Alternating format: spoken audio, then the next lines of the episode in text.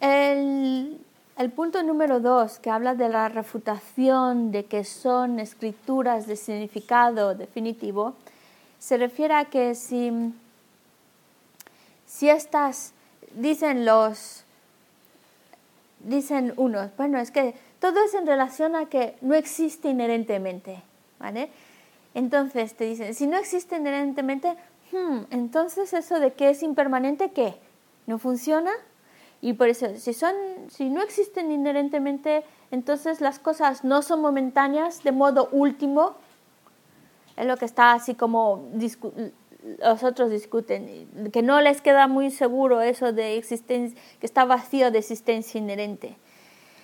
Y, eh, y eso lo, lo hemos visto, de que, bueno, que aunque no exista inherentemente, es impermanente e incluso un gran yogi puede mirar que es, que, que puede ver con una conexión válida que es impermanente.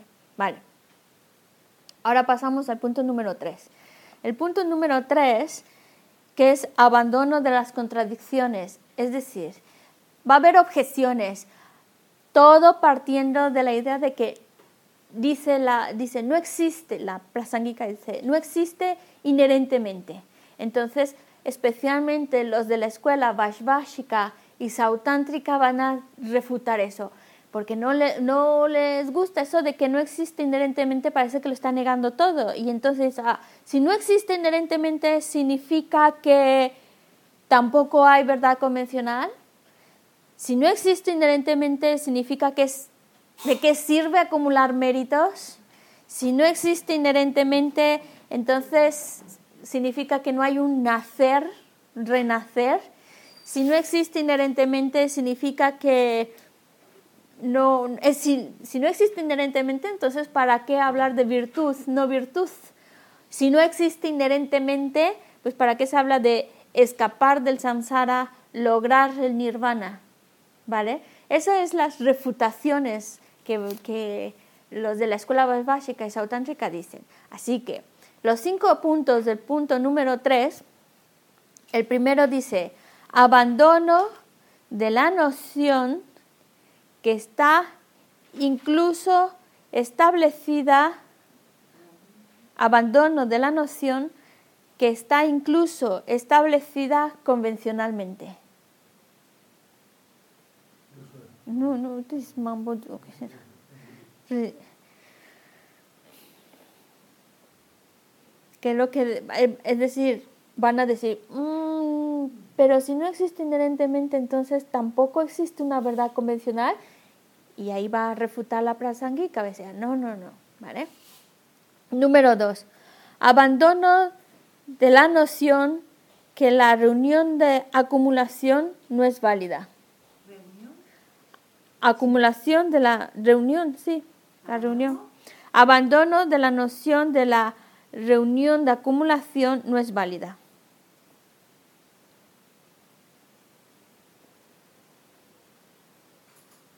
Es decir, estas escuelas dicen, pues si no existe inherentemente, ¿para qué? Estás diciendo que no, ¿para qué uno acumula méritos? Y entonces aquí dicen, va a, a refutar esa idea de que porque digan inherentemente no es contradictorio con que, no es, que es necesario acumular méritos. Número tres, abandono de la noción que la concepción no es válida abandono de la noción de que la concepción no es válida. En el sentido que algunos dirán, pues no existe inherentemente, significa que no hay renacer continuo. Y aquí se va a refutar esa idea. Van a abandonar, van a deshacer la idea de que entonces la concepción no existe. ¿Sí queda claro? La 5 perdón, la 4, abandono de la noción que las clasificaciones, abandono, o si quieren poner, no sé, refutación de la idea de que las clasificaciones de virtud en negatividad no son válidas. De la virtud y no virtud no sean válidas.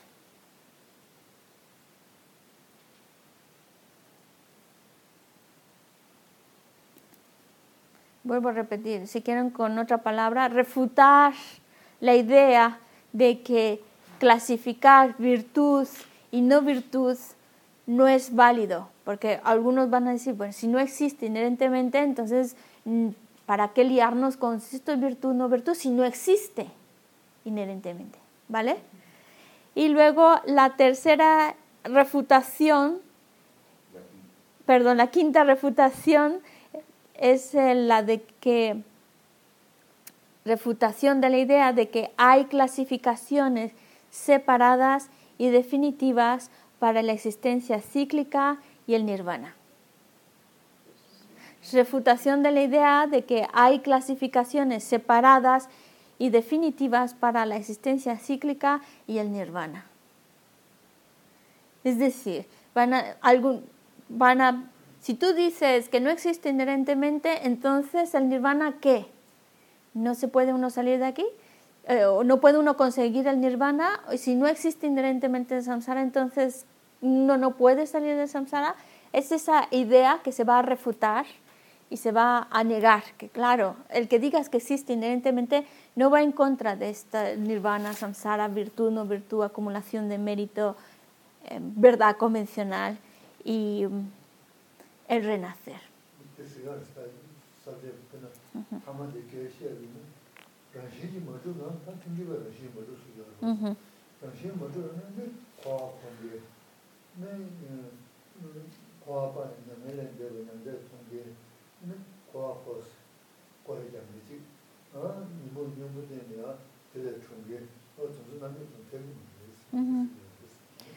Para poner un ejemplo, el último punto, porque todo es partiendo de la exposición de que no existe inherentemente. Entonces dicen, unos van a decir, bueno, si no existe inherentemente, entonces los que estamos paseándonos por el samsara, ¿qué? ¿No existen? O el que haya quienes apliquen el antídoto para eliminar los engaños y logren la liberación del samsara y logren el nirvana, entonces es ilógico pensar en todo ello si no existe inherentemente. Entonces aquí la prasangika va a decirnos, el que digamos no existe inherentemente no es contradictorio con samsara ni nirvana. No, es, no lo convierte en algo ilógico. ¿Sí? ¿Se entiende? No, pero el encabezado así ya te da la idea porque las palabras están rarillas. Sí. 반주 군조 군조 쓰지 여러 와. 음. 군조 담보다 군조 담바스 여러 와. 다 라싱 모두 라마나 모두는 군조 담바스입니다. 내가 그래도 스타트를 들으니.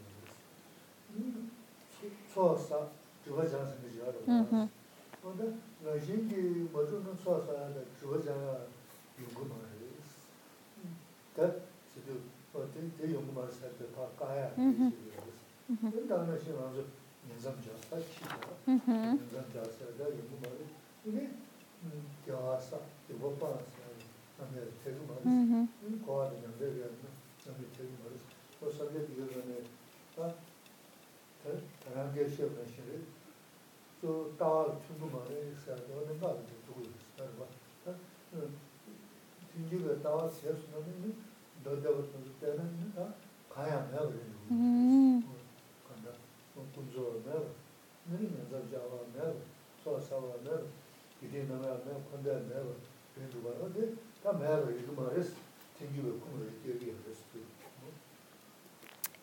en este momento es muy importante que se tengan claros los encabezados. Porque si tú tienes clarísimo los encabezados, sabes, porque la misma estrofa y el comentario son más complicados. En cambio, si tienes claro el encabezado, estos puntos que he mencionado, entonces ya sabes por dónde va la idea.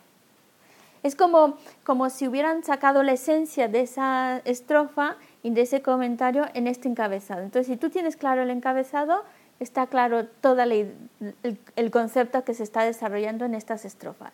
Y es muy sencillo, en el sentido de que aquí la exposición que se está dando es desde el punto de vista de la mm, prasangika.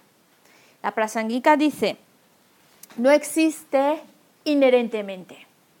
Pero como geshe nos explicó pues esta mañana, el que existan distintas escuelas filosóficas es porque no coinciden en su visión de la realidad.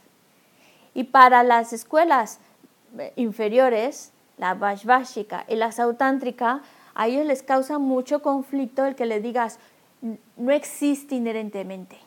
Porque ellos dicen, si tú me dices que no existe inherentemente, lo que yo entiendo es que no existe nada, nada, nada de nada. Y entonces si no existe nada, y ahí va el primer encabezado. Entonces, la verdad convencional, adiós, no existe. No hay nada, que, nada convencional. Si tú dices que no existe inherentemente y esta escuela entiende que no existe de nada, pues entonces dicen, pues, ¿para qué acumular méritos? ¿Para qué, acumular, ¿Para qué purificar negatividades? Suena totalmente ilógico, como no existe nada. ¿Vale? Esa es una idea errónea pensar. Decir que no existe inherentemente, ¿quieres decir que no existe ni lo convencional? ¿Quieres decir que acumular méritos tampoco existe? Otra idea que se puede llegar es decir, pues entonces el nacer, el morir, el tomar renacimiento, pues no existe. Por eso dice, entonces es ilógico pensar en que uno va a volver a tomar renacimiento.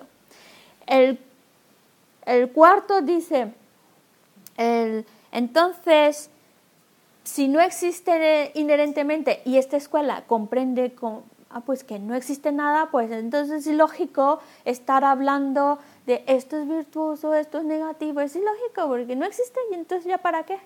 O el quinto punto que dice nirvana y samsara.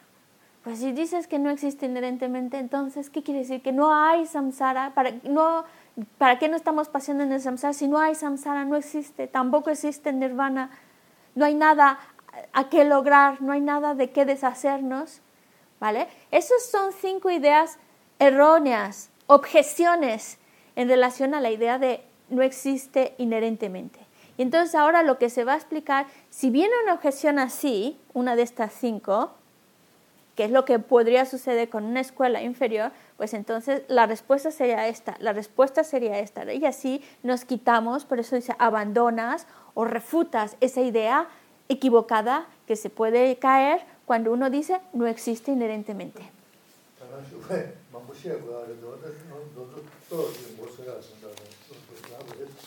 Todo lo que geshe nos estuvo explicando esta mañana es precisamente para adentrarnos en estos puntos, para, para entenderlo desde qué punto de vista surgen esas ideas y cómo se refutan.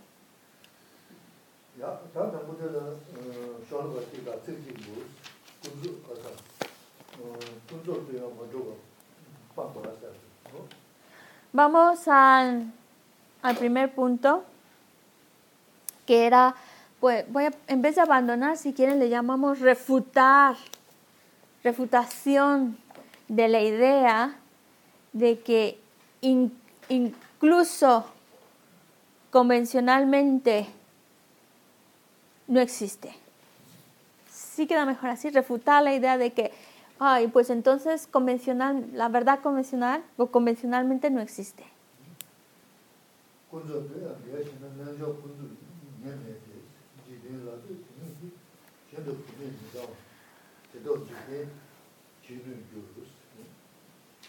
Y esas es las siguientes. Estoy un poquito de las siete la última parte, ¿vale? Dice, vale, dice así. Sí, vale. Son, sí, son, sí, son cinco líneas. Sí, sí. Vale, vale, vale. Vale, vale. Son cinco líneas es una de la estrofa 7 y la estrofa 8 entera. Dice, si no solo convencionalmente sino solo convencionalmente, esto es incompatible.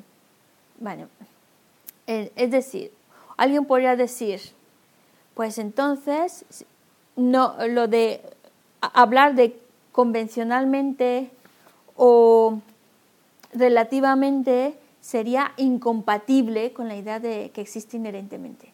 Y entonces la respuesta para refutar esa idea es lo que la prasangika diría sería, no hay fallo en la verdad convencional de los contemplativos, los contemplativos o yogis, si quieren llamarle. A diferencia de la gente común, ellos ven la realidad.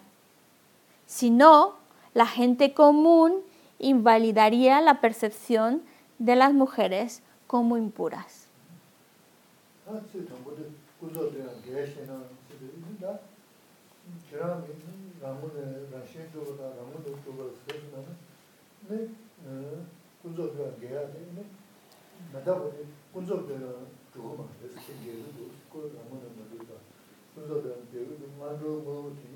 chidhulu yo, takwa chago cheche maas.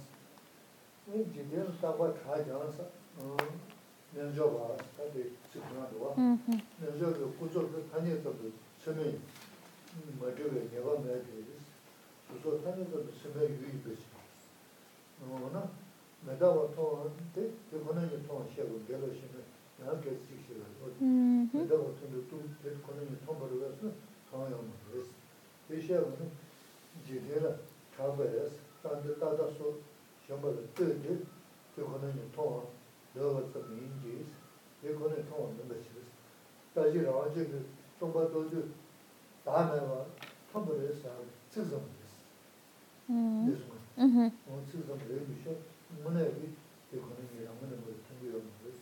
Yepta te kaya shindu, jidena, shabayas, samay, chazayas, sama, sama yinasa, 가서 그 그네 매장에 내가 또 그래 내려를 이제가 다들 다들 소리 그 그러니까 그네 늘 세나다가 그네서에 개와 있는데 같이 버리고 늘 매장에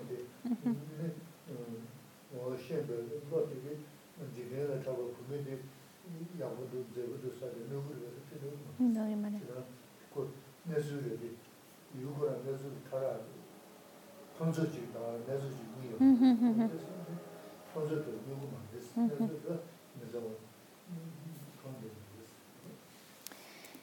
Quiere decir, primero, la idea que se va a refutar es cuando dicen, bueno, si no existe inherentemente, si no existe por sus propias características, entonces,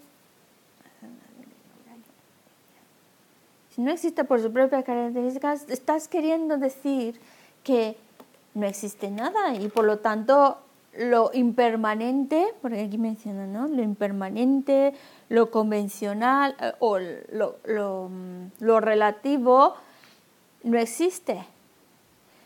Y entonces dicen, mm, como la misma estrofa dice, no hay falta, el decir que no existe por sus propias características, por sí mismo, no existe inherentemente, no estamos contradiciendo la, verdad, lo convencional, el aspecto convencional. Porque dice, los contemplativos, los yogis, y yogis se refieren a aquellas personas que ven la realidad tal cual es, que ven la vacuidad, ellos dicen que pues ellos perciben esa realidad. Y no es em, a diferencia de la gente común que no está percibiendo esa realidad. Y si tú te dejas basar solo en lo que dice la gente común, entonces estaríamos dañando, la, estaríamos mm, contradiciendo por la visión del contemplativo, del yogi. Y hablar de no existe inherentemente serían meras palabras, solo palabras.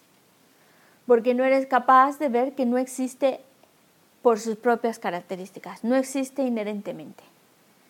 Es decir, que aquí hablan del cuerpo de la mujer, pero el cuerpo de cualquier ser que nace y que por lo tanto es impuro, ¿vale? un, un yogi que tiene esa percepción de la realidad logra ver la impureza de ese cuerpo. Sin embargo, la gente común no lo ve. Lo que ve es qué bonito está, que lo ve con pureza, con, lleno de cualidades, cuando el, el, yogi lo ve con sus defectos tal cual es. Pero el hecho de que las personas ordinarias vean ese aspecto convencional de la realidad no afecta o no contradice la visión del yogi, porque la visión del yogi es su visión de la realidad tal cual es. Y aquí en el texto dice, las cosas que son falsas, como por ejemplo un cuerpo, un cuerpo impuro, lo están viendo como un cuerpo puro, pero no porque, lo, no porque la gente ordinaria lo vea como puro y por consenso general digan ah, esto es puro, va a afectar la visión del yogi que ve la realidad tal cual es, que es impuro. Entonces no, es, no, es, no estamos contradiciendo tampoco el aspecto convencional. Ya. ¿Está así más o menos? Sí, muy bonito. el, cuerpo, el cuerpo muy bonito.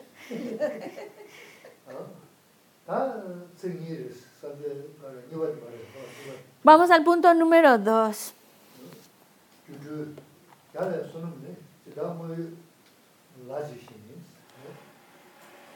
Son dos líneas.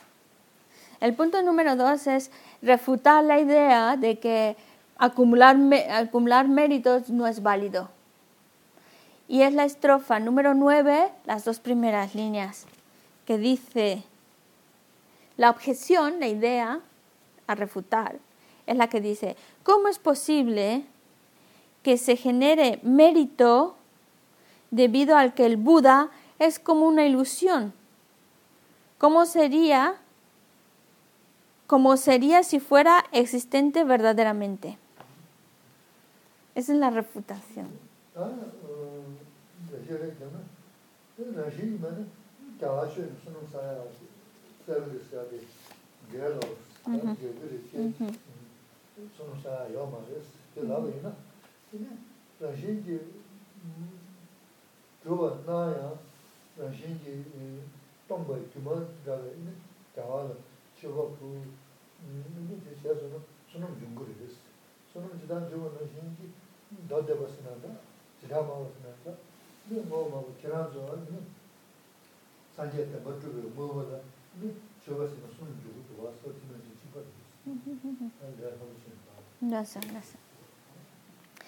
Es decir, eh, ah, si no existe inherentemente, y como dice también la escuela prasanguica, si es como una ilusión, pues entonces, ¿para qué estamos haciendo ofrecimientos? Si ese Buda al cual hago ofrecimientos es una es como una ilusión. No es lo mismo que pensar que existiera verdaderamente, parece que sí acumulas algo, pero si es como una ilusión, no existe inherentemente, pues entonces, ¿qué méritos se pueden estar acumulando? Suena ilógico. Y la respuesta es de, independientemente de, porque tú puedes seguir una visión, por ejemplo, la visión de la sautántrica, la visión de la chitamatra, todavía están aceptando una existencia verdadera. Pero si aún así, con esa visión de una existencia verdadera, tú haces ofrecimientos a los Budas, acumulas méritos. Al igual que una persona que ve a ese Buda como existiendo como una ilusión, como no existiendo por sus propias características. Es el acto lo que te hace acumular méritos. Y el que digamos que no existe inherentemente no quita, no es contradictorio con el hecho de que estás acumulando méritos por hacerle ofrecimientos. Mm, sí. Vamos al punto número tres, que es la, refutar la idea de que el renacer es inválido o es ilógico.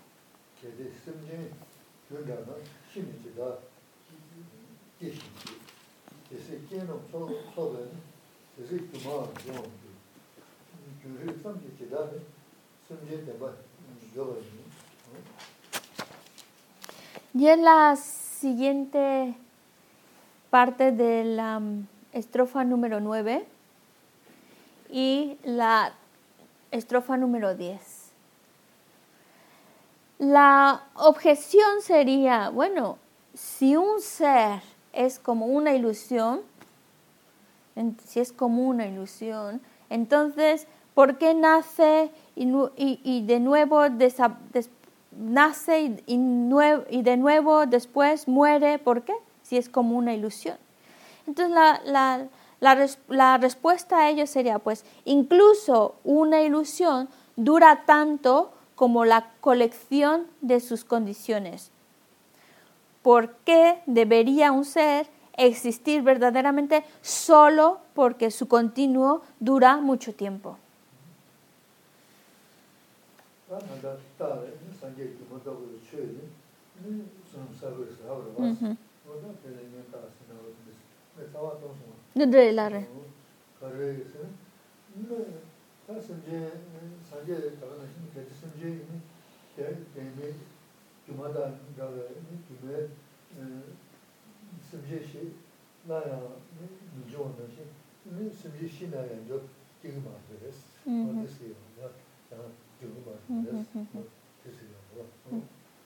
Es decir, así como la, la otra objeción que podría aparecer, como la anterior, bueno, si, si Buda no existe inherentemente, entonces ¿no se está acumulando méritos o qué pasa ahí?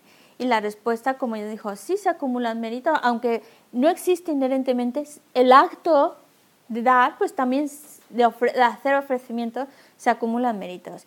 Y volviendo a la misma idea, bueno, pues si es como una ilusión, si no existe inherentemente las personas, entonces, ¿por, ¿por qué nacen? ¿Qué caso tiene nacer y luego después morir si no existen verdaderamente, si son como una ilusión?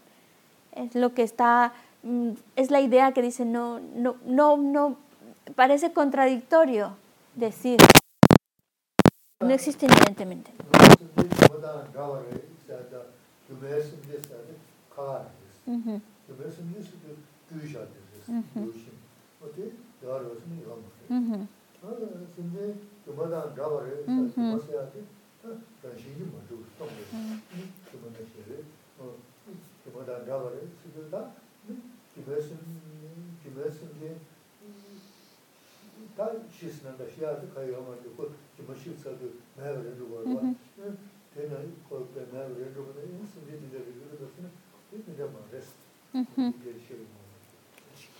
Es decir, si vamos a la idea de que es como una ilusión, pues entonces ellos pueden llegar a, pensar, bueno, eso de que es como una ilusión, pues significa que parece contradictorio, porque mm,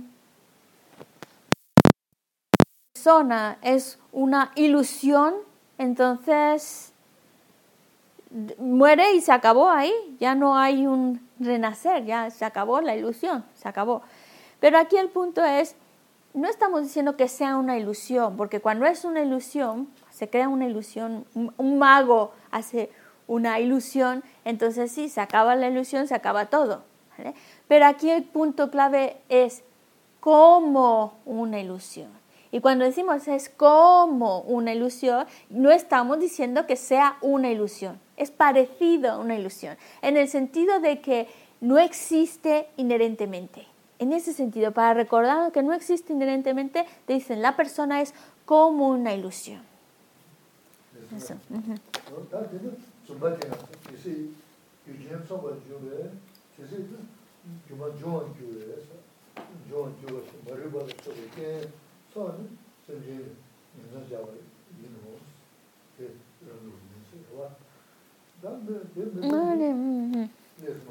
Uh. 내 매주에 심지 도망가는 집에 유료를 시켜서 내 심지 도망가서 유료를 시켜서 아 유료를마다 유료 통화니 이미 제가요 내 제시하는 데키라 어 도제야나 로마레스 유료 통에 주바도 주바리 바다 유료 유료죠 유료 유료 되는 주바 많이 배차가 되게 많이 좀 Y también como dice en la siguiente parte de la estrofa, dice, pues, además si tú me estás diciendo que porque el ser humano vive un tiempo determinado, tiene que existir verdaderamente por la duración de su tiempo, entonces es ilógico, porque pensar que, que tiene que existir verdaderamente por la duración del tiempo que está, por su continuidad, no se sostiene esa idea. Es decir, si van al, dice, si no, eh, dice, en la estrofa número, oh, ya me perdí, 10, mm, mm, mm, sí, en la estrofa número 10 dice, de hecho, la ilusión de la persona dura tanto como estén las condiciones para que esa ilusión pueda mantenerse. Una vez que esas condiciones desaparecen, pues desaparece.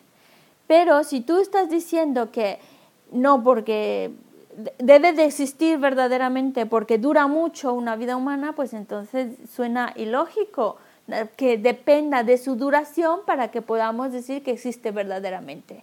Además, si uno piensa que estamos desde tiempos sin principio, eso significa que nada más por ello uno tiene, por el tiempo en que estamos, tiene que justificarse como existente verdaderamente, cuando en realidad el que, el que pueda tener esta vida u otra, morir, renacer, depende de las condiciones en las que las que se da como una ilusión aparece cuando están las condiciones para que surja esa ilusión. Por eso vuelvo a repetir, es como una ilusión para recordarte que es gracias a esas condiciones que aparece y esas desaparecen, pues también bueno, desaparece la persona.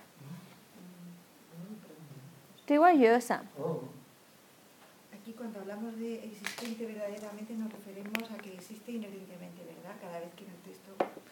Habíamos dicho que había cinco, ¿te acuerdas? Continuamente vuelve a la... Como si iría, si fuera existente verdaderamente, se refiere a la existencia inherente. ¿Qué es la canción? Demba trupa lavna, te rangune trupa tanchi barbe. Es sinónimo, ¿no? Que no existe verdaderamente. Que es, cuando en el texto dice existente verdaderamente, se refiere, es como sinónimo de existencia inherente. Ajá, no existe inherentemente, sí.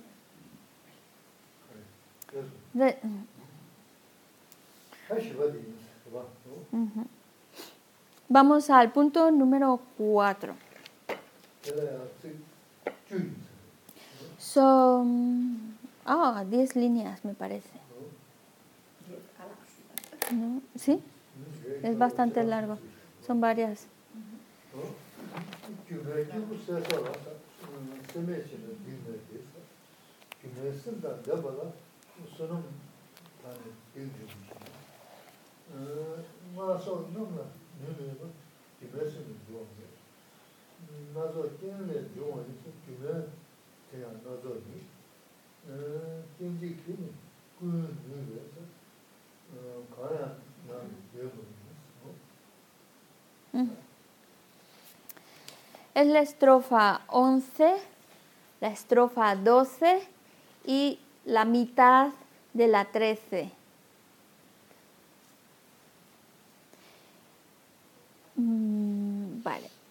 Van algunos pueden decir, en especial son los, de la, los que proponen yoga charin. Bueno, da igual.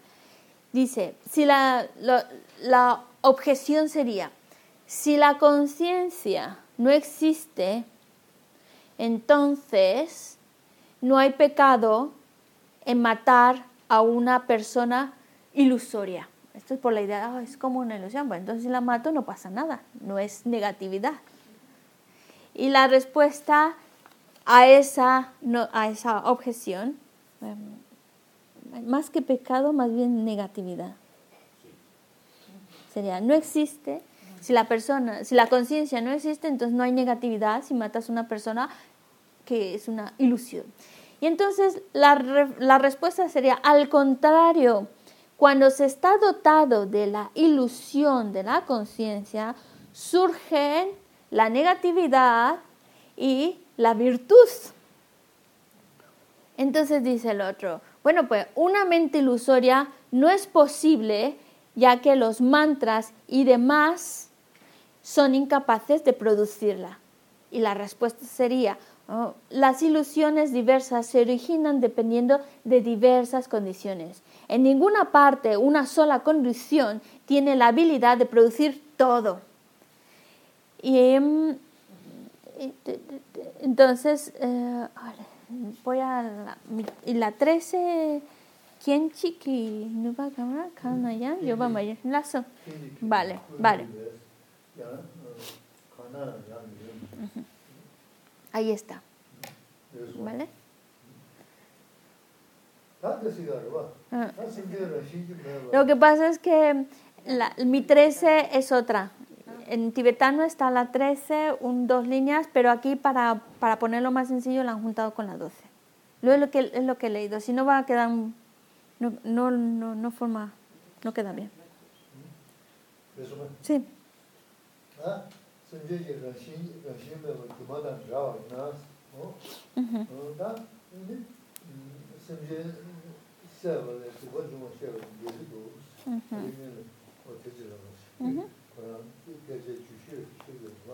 porque hay quienes pueden decir, ah, si es como una ilusión la persona, si es como una ilusión, entonces acciones como matar a una persona que es, que es una ilusión y demás, otras negatividades que le hacemos, otros daños que le hacemos a una persona, pero es una ilusión, pues entonces pues parecería que no pasa nada porque no hay negatividad ahí, al fin de cuentas es una, una ilusión.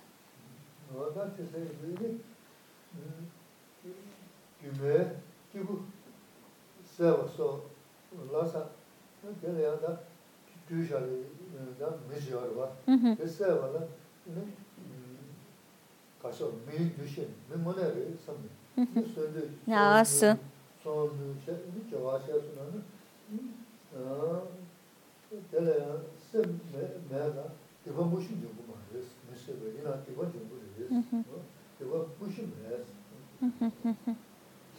Es así, dice, mira, acciones como matar a un ser vivo, que es como una ilusión, mm, tú lo matas, una persona mata porque en su mente ha distinguido esta persona, va a ser esta a la que voy a matar. Y ya tiene el deseo, primero tiene muy claro a quién, tiene el deseo de matarla, coge el arma para, para clavársela. Entonces, ahí hay varias cosas que están sucediendo que dan lugar al acto de matar. Y es una negatividad. No es que eh, eh, la, acción en sí exista por sí misma, pero ahí está muy claro cómo todas esas partes se han tenido que juntar, que llevar a cabo para crear el acto negativo de matar a otro ser. Entonces es una negatividad, aunque sea como una ilusión. Ah, como dice, la acción de la negatividad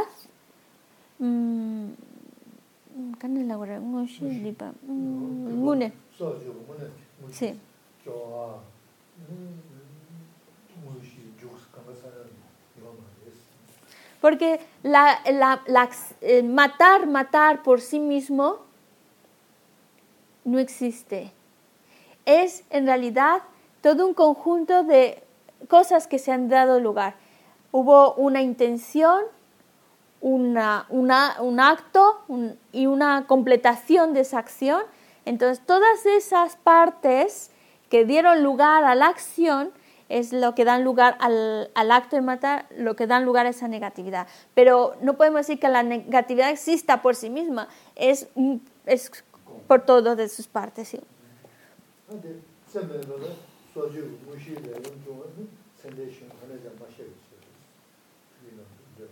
Sí.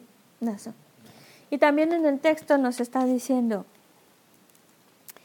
entonces, claro, estamos diciendo que si la negatividad por sí misma no existe, inherentemente por sí misma no existe, pues tampoco la mente por sí misma.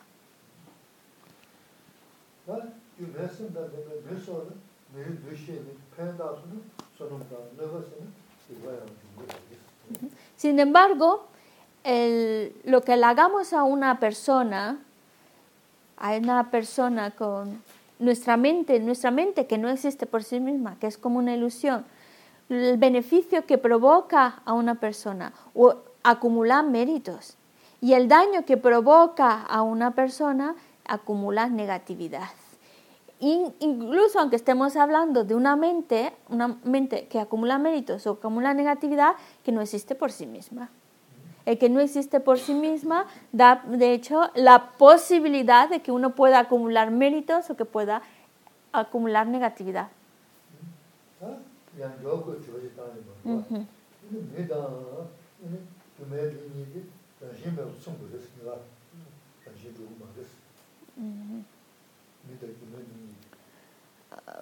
Talasun. Ranshin me par sumbale yo me yimbe chena ale re dirbe.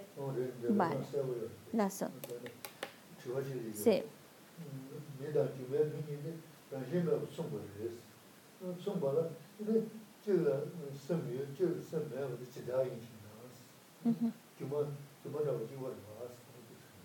Y entonces surge otra cuestión, otra pregunta, donde dice, bueno, pues como leíamos ahí, dice, una mente ilusoria, uno diría, una mente ilusoria no es posible, ya que los mantras y demás serían incapaces de producirla.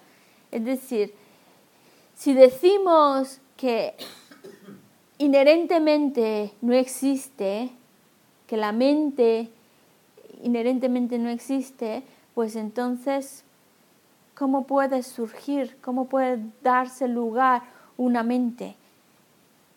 No, no, no, no lo ve. Es, dice, ¿cómo puede, si dices que no existe inherentemente la mente, entonces ¿cómo puede existir la mente?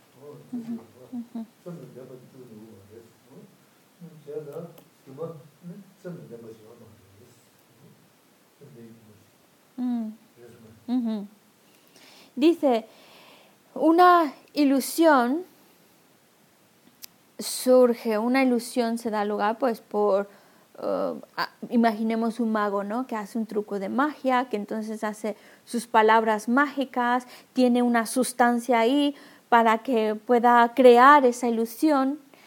Pero entonces dice, pues de hecho, para que se pudiera crear, no fue debida a una sola a una sola parte, sino que fue un conjunto de partes que pudieron crear esa ilusión. Entonces, como una sola cosa, pretendes que con una sola cosa, unas cuantas cosas, se pueda crear una, una mente. No puede surgir como, como surge, eh, como puedes hacer surgir la mente en, en, un elefante o en un caballo o en eh, que son como una ilusión con una sola, con una sola cosa. Es decir, la, la mente no existe verdaderamente, no existe inherentemente. Entonces no puedes pensar que solo con alguna, alguna causa, alguna condición puedas hacer surgir todo lo que es esa mente.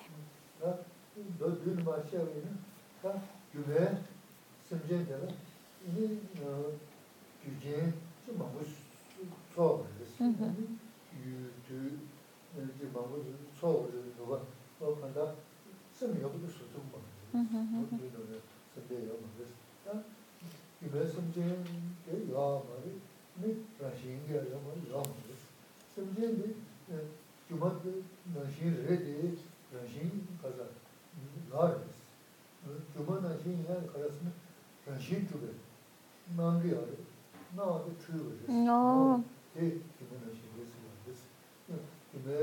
ri sim je ma zo de mā tā tī tū tī rī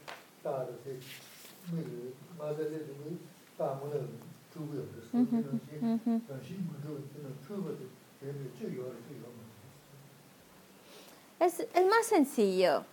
Em, cuando hablamos de una persona como una ilusión, esa persona, para que pueda surgir una persona, hay muchas causas, muchas condiciones que se han tenido que dar lugar para que se dé esa persona. ¿Vale? Entonces, por eso no solo unas cuantas son, tienen el poder suficiente para dar, para dar origen a la persona. Son muchas, son muchas causas, muchas condiciones las que van juntándose y dan, dan lugar a, a, lo que llamamos persona. Y así como hablamos de persona, también lo planteamos con mente. Mente es un conjunto de partes. No es una sola cosa, es un conjunto de partes, al igual que persona es un conjunto de partes. Y cuando decimos no existe inherentemente, es como una ilusión, es porque el hecho de hablar de ella como una ilusión es para, para ayudarnos a ver como una ilusión de un mago. Un mago te hace aparecer ahí un, un elefante, un caballo, te hace aparecer ahí un animal.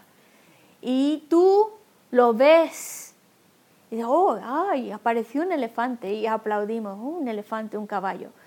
Pero ese es el truco, que aparece ante ti, percibes a un caballo, un animal, pero tú sabes que no existe de verdad, que es un truco de magia. Pues entonces, cuando nosotros hablamos de que es como una ilusión, es con el mismo sentido de acordarnos del mago. Ah, yo estoy viendo a persona como si existiera por sí mismo, por su propio lado. Pero es un truco de magia, es una ilusión. No existe como lo estoy percibiendo. Porque yo lo estoy percibiendo, yo lo veo como si existiera por inherentemente, pero en realidad está vacío de existencia inherente. Por eso decir es como una ilusión, es para acordarnos del truco del mago. Yo lo veo al caballo, pero sé que ahí es un truco, no hay caballo. ¿Sí?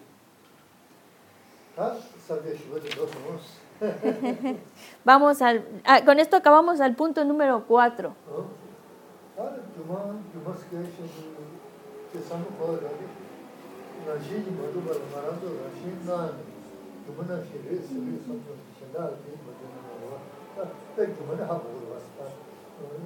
간다 그뭐다 그뭐다 그래야지 간다 완전히 나는 뭐를 좀 말아도 만다 버려 또 나는 너주디 기본 주시하는 게 뭐네 그 말했어 어디 간다 어제 두고 말했어 El hecho de ahora que estamos hablando como una ilusión es, es un punto clave y por eso se menciona constantemente. Es como una ilusión. Porque pensar como una ilusión es para recordar. Lo percibo, dice que una persona ordinaria como yo, percibe como si existiera inherentemente, pero no existe como yo lo estoy percibiendo. Por eso dice, es como una ilusión, aparece de una forma, pero yo sé que no existe como lo estoy percibiendo. Es como el truco del mago, te hace aparecer ahí una cosa y tú sabes, sí lo veo, lo percibo, pero yo sé que es solo un truco de magia. Pues lo mismo es aquí, es un truco, lo percibo como si existiera verdaderamente, pero yo sé que no existe como lo estoy percibiendo. Es una ilusión.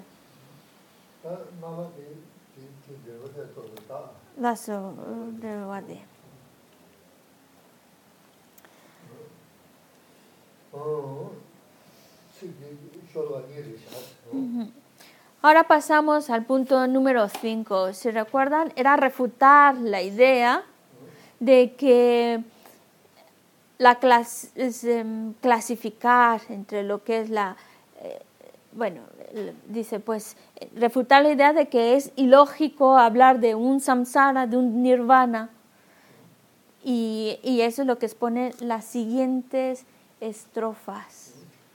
No me acuerdo. La estrofa 13, 14.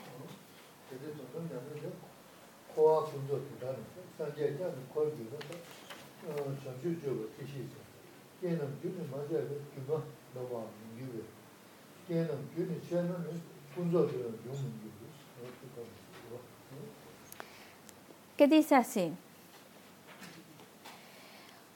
Unos van a decir, mm, si alguien pudiera estar en el nirvana de modo último y no obstante transmigrar convencionalmente entonces, y- entonces incluso los budas transmigrarían.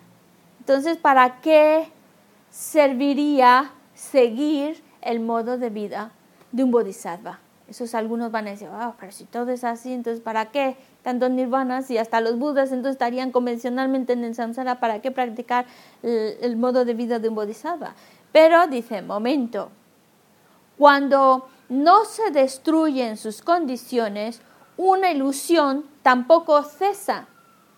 Debido a que una interrupción de sus condiciones, debido a una interrupción de sus condiciones, entonces no se origina ni siquiera convencionalmente. Las, 아, 너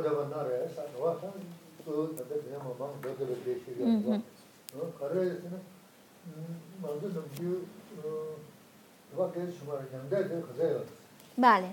¿Cuántos tipos de nirvana hay?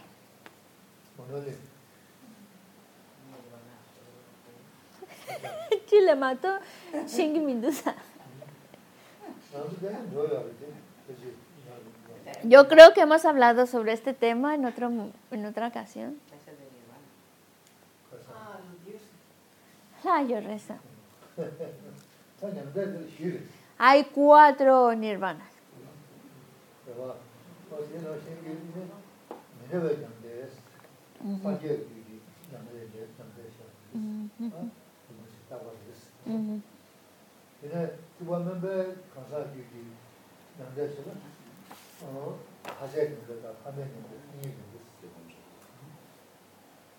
Vale.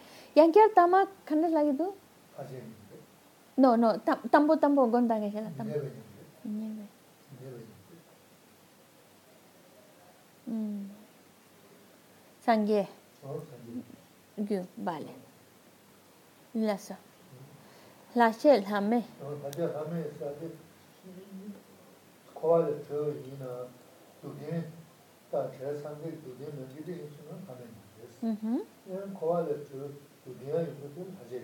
Mm-hmm. Ahora, los que son de verdad mm, nirvana,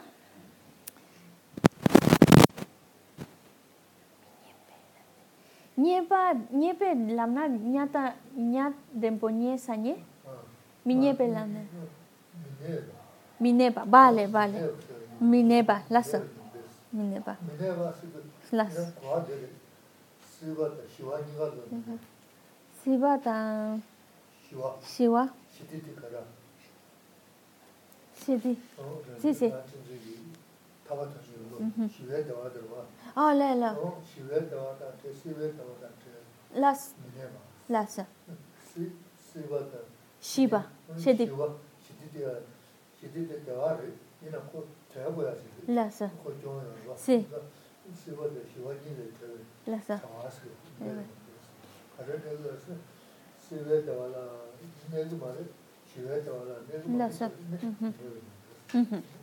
El primer nirvana, y es, hay, Geshe la menciona cuatro que son, que se les llama nirvana. De esos cuatro, tres son los que de verdad son nirvanas. Y es el primero es el que se llama nirvana del que no mora. Segundo es el nirvana con residuos. Tercero, nirvana sin residuos. Y ahora luego hablaremos del cuarto. Porque estos tres son los que de verdad son nirvana. El primero, el nirvana de no morar, o el que no mora, estamos hablando de ese nirvana del continuo mental de un Buda. Vale. Que se refiere, por lo, cuando digo esto, significa que únicamente lo posee un Buda. Nadie que, no sea Buda lo tiene. Es una cualidad única de un Buda, el nirvana que no mora. ¿Por qué se llama que no mora? Porque tenemos por una parte la existencia cíclica y por otro lado tenemos la paz. Entonces, un Buda, por supuesto, está libre de la existencia cíclica, pero también está libre de la paz, que no se queda en ese, que no busca alcanzar el estado de paz para sí mismo, de liberarse a sí mismo. Él rechaza ese estado porque él busca trabajar para el beneficio de los demás, no salir el solito del nirvana, digo del samsara. Entonces por eso está libre de la existencia cíclica y está libre del estado de la paz. Paz en el sentido de ese nirvana que sales del samsara y ya estás feliz.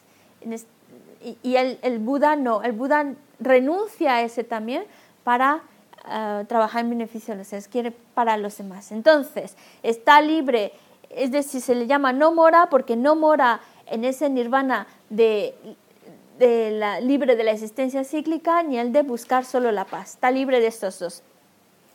Y el nirvana de residuos, con residuos, se refiere a que si una persona consigue liberarse del samsara, esa misma vida que todavía tiene eh, lo que se llama la verdad de sufrimiento, es decir, que todavía, por ejemplo, alguien que consigue el nirvana en esta misma vida, pero todavía le queda el residuo de que tiene este cuerpo, y este cuerpo es de verdad de sufrimiento, entonces por eso se le llama nirvana con residuos. Ya cuando se quita de este, se le llama nirvana sin residuos, porque ya se quitó esa verdad de, sufrimiento que le quedaba el resto de este, de este cuerpo. ¿Sí? Vale, gracias. Ah, y el cuarto. Y el cuarto se, ya, ya se lo quitó. Ya ahora sí ya. Entonces, el cuarto se le llama nirvana de naturaleza.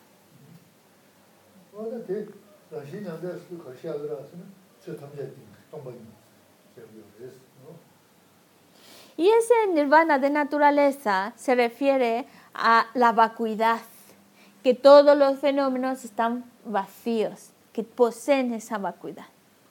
Y ese es el nirvana de naturaleza.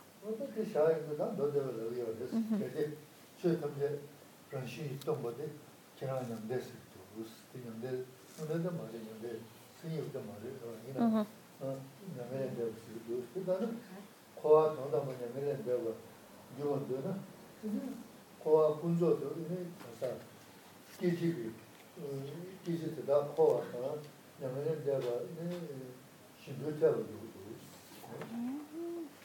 그러고 로기도 해야겠구나 비나 bueno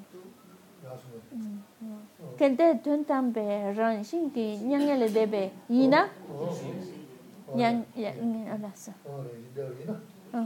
kwa kwa la ya yuga tonda ba yina le debe yuga tenasa ni kwa kunzo du ki ki ju yamene dewa tumba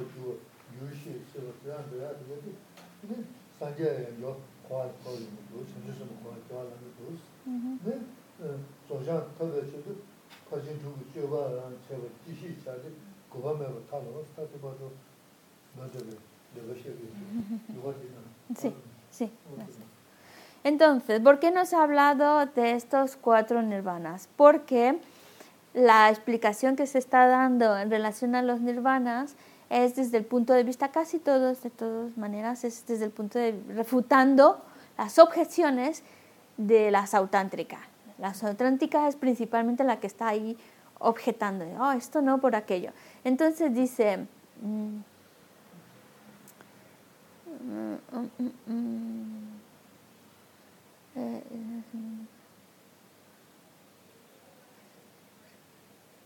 Vale, ahora que ha leído algo que se y quería leérselos.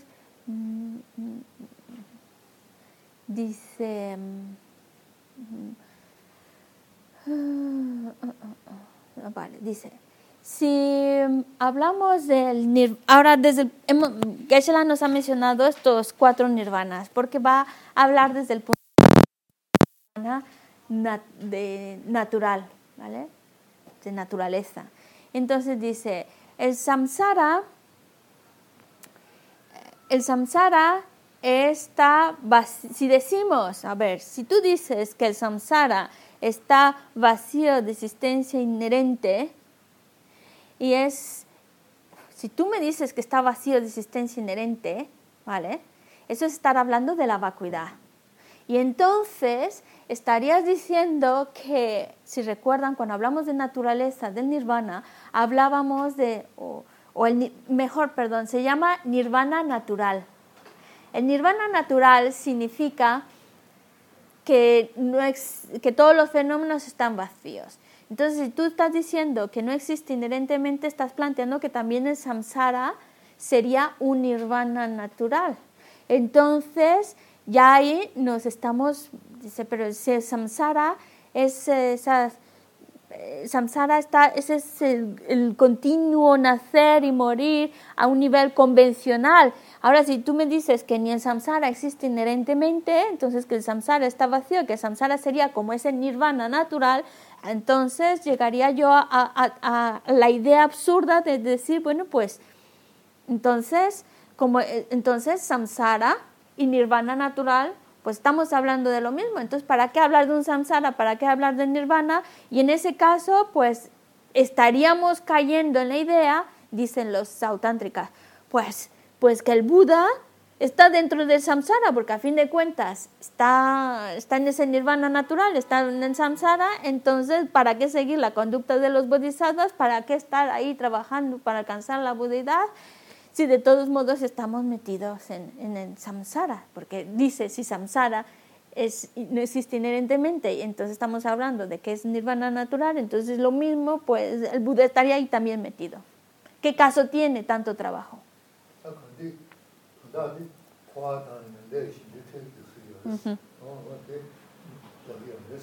Conclusión, lo que ellos están diciendo es que si tú me dices eso, le dicen las prasangikas, tú me dices eso, pues estás poniendo en el mismo nivel al samsara y al nirvana, como indistintos. Sí.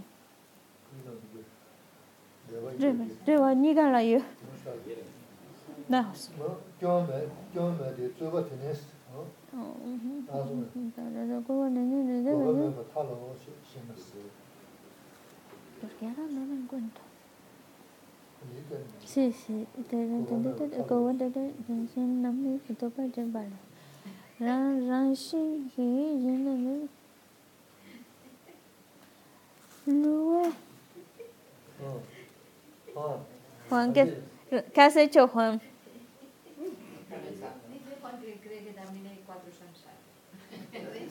de forma un poco más ordinaria. Dice, samsara ha jodido, el jodidísimo, no sé qué, cada vez peor. Tanda que es la de ñange le debe shi, yo rezo son ñang de shi, ñang de shi. Ane korwa shi yo res. Korwa dunge ki korwa, shintu dunge korwa. Pues no sé, yo diría más que cuatro samsaras. ¿eh? Ranji ki nyangde ta lubo la sa.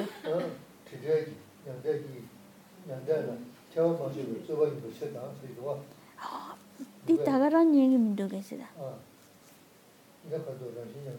ranjin de ranjin ge nyamde ta lubo nam namta gi nyangde le ke yo pe chis na sa ranjin gi nyam nyange le de be ni lamla gopala toba mayin de na sa na sa ha de ge sha de ranjin nyamde sa ta da ti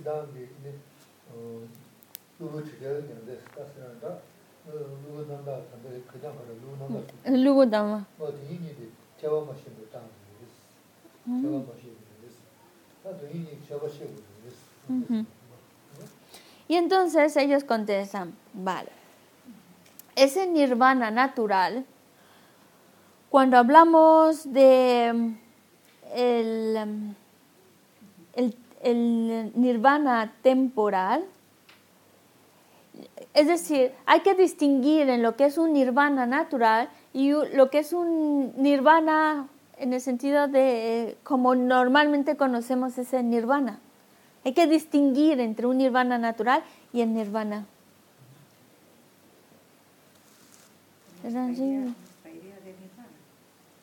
No, del nirvana que, que se la mencionó que sí son realmente nirvana. Ah, y el otro era nirvana natural que se refiere a que no es realmente nirvana, simplemente que está hablan en relación a la vacuidad de los fenómenos.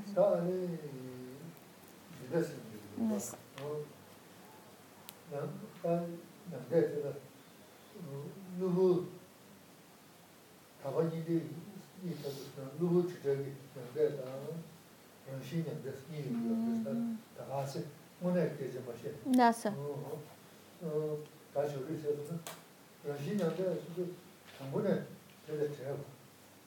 Tāngu dhū yōdhī na tēla tēla.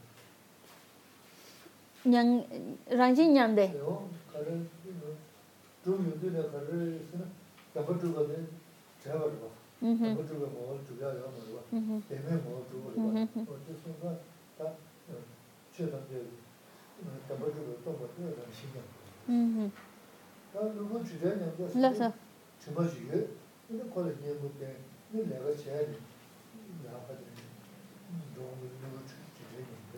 라서 라서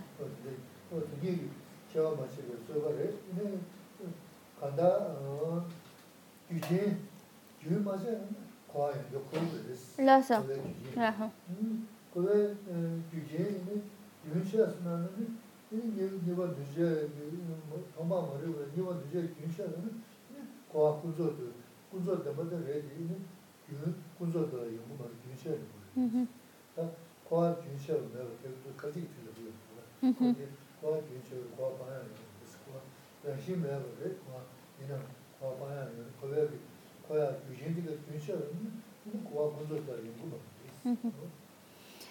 Dice, la, la respuesta a esa oponencia sería, bueno, pero para empezar hay que marcar una diferencia entre lo que llamamos nirvana natural y el nirvana el nirvana que es mm, liberarse de algo, que es lo que normalmente conocemos como nirvana. Porque por un lado, nirvana natural es cuando...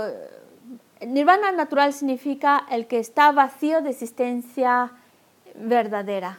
El, ver, de hecho, lo necesitas para ver que, que, todos los fenómenos no existen verdaderamente, están vacíos de existencia verdadera, no existen por sí mismos, ¿vale? Pero ese es el nirvana natural. Y yo no estoy hablando de ese, dice, yo estoy hablando del nirvana, el, nirvana que conocemos, que decimos, bueno, es como si yo tengo esta manchita, voy a quitarme esta manchita y aplico el producto necesario para quitarme la manchita. Y ya me quité, ya quité la mancha, entonces ya me liberé de esa mancha. Ese es el nirvana de liberación que cuando te quitas la mancha, te quitas el oscurecimiento, consigues esa, liberarte de ese, de ese oscurecimiento. E, esa, ese nirvana como liberación. Entonces, primero hay que distinguir que no estamos hablando de lo mismo. Yo estoy hablando, dice, si hablamos aquí, estamos hablando de ese nirvana que te liberas de algo, que entonces te estás quitando algo, te estás liberando de algo aplicando la, mm, o mejor dicho, cortando con las causas y condiciones que dan lugar a esa existencia cíclica, cortando con ellas, te liberas. ¿Vale? Entonces, como dice en, las propias líneas, dice, estamos hablando de que cuando tú interrumpes todas esas causas, todas esas condiciones, incluso cuando hablamos de una ilusión. Si tú cortas con las condiciones que han, que han dado lugar a esa ilusión, entonces la ilusión desaparece. Pero lo mismo también, si tú interrumpes o si tú cortas con todas esas causas y condiciones, entonces esa, esa existencia cíclica también va a desaparecer y consigues ese nirvana. Por eso, aunque estemos hablando de que no exista verdaderamente a nivel convencional, eh, a nivel convencional hay una existencia cíclica pero a nivel último no existe inherentemente esa existencia cíclica, lo cual también nos está dando a entender que al depender de causas y condiciones, te quitas de esas causas y condiciones, ya no hay esa existencia cíclica, te liberas de esa existencia cíclica. Y ese es el nirvana del cual estamos hablando. Nirvana en el sentido que ya cortas con todas las condiciones y causas, por lo tanto te liberas de eso.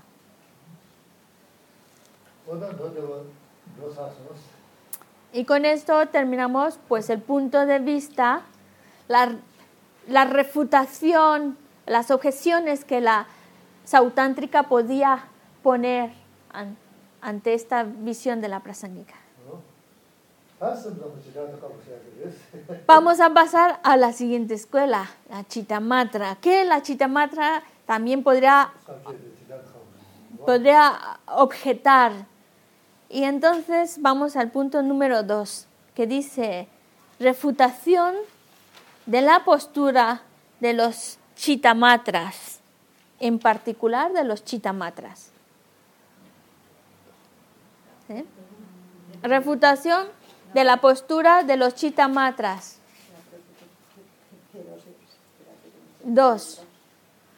Habíamos hablado antes de la refutar las ideas de aquellas escuelas que aquellos puntos de vista filosóficos que aceptan una existencia mm, externa, ¿no? De, defensores de la existencia verdadera, perdón, de la existencia verdadera. Como por ejemplo uno de ellos era la sautántrica. Pero ahora dice, ahora voy a refutar ya directamente a los chitamatras. Refutación de la postura de los chitamatras en particular. Y como se la mencionó esta mañana, cada vez vamos a ser más sutiles, más sutiles, más profundas. ¿Se están aburriendo?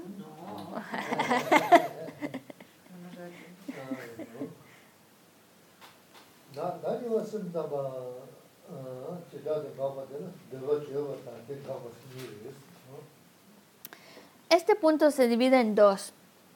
Primero, planteamiento de su postura.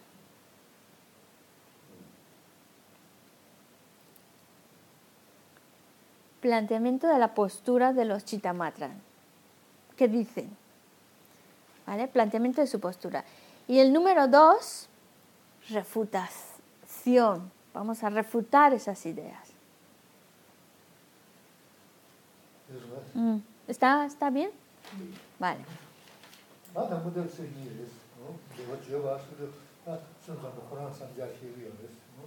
Cuando hablamos de planteamiento de su postura, vamos a hablar de lo que la Chitamatra propone principalmente. ¿Cuál es su postura? Y es la estrofa número 15.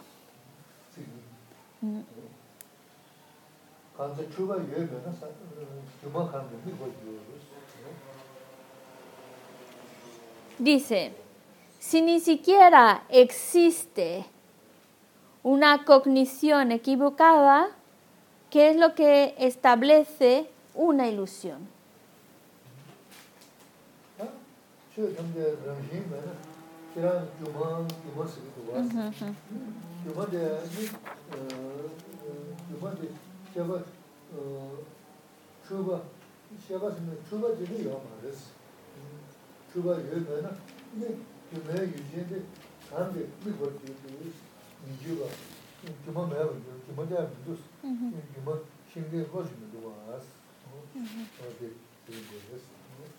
Lo que están diciendo es, dicen,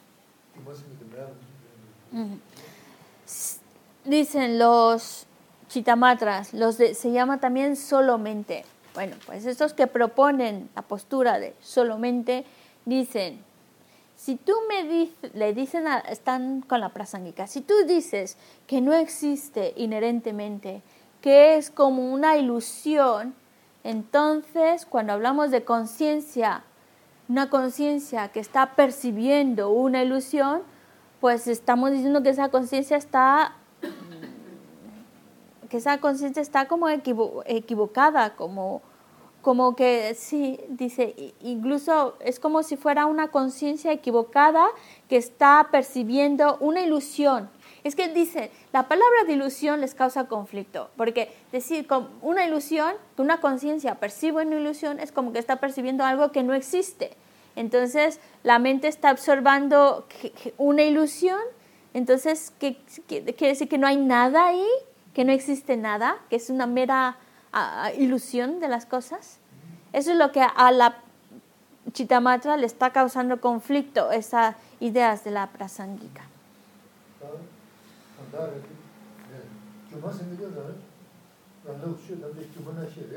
Sí.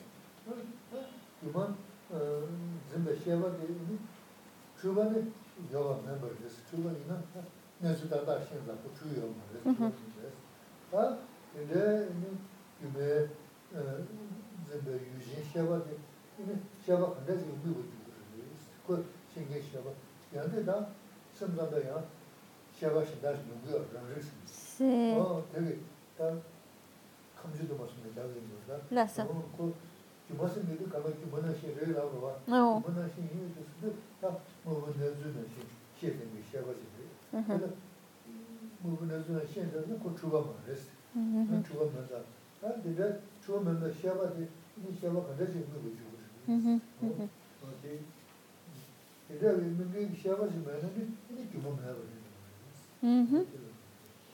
Es decir, ellos dicen, si Si me pones con esa idea de que es como una ilusión, entonces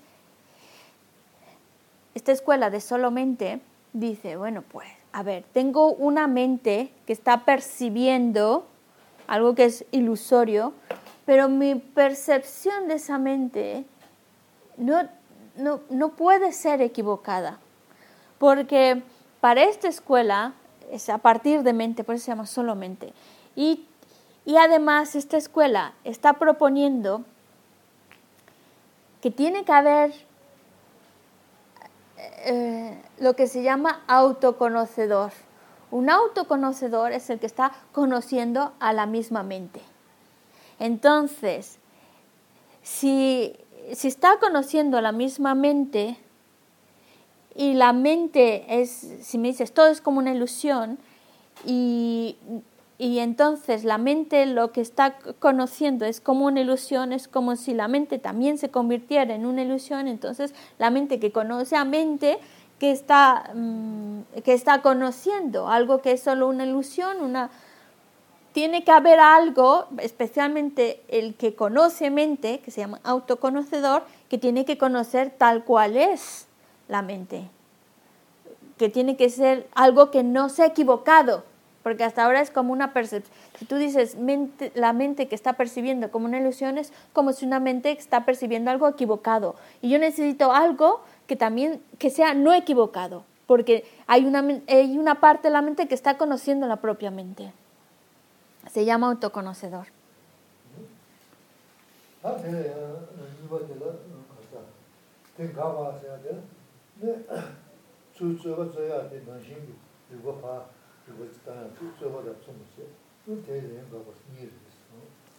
Eso es lo que propone, lo que la post Entonces, esa es la postura que toma la Chita Matra. Y entonces ahora se va a refutar esa postura de la Chita Matra utilizando la misma, lo que ha dicho la Chitamatra que le, causa, dice, es que no puede ser por esto y por esto, esas mismas palabras o ese mismo punto que ha, que ha seguido la Chitamatra ahora se va a refutar en el siguiente punto. El punto número dos, que se divide en dos.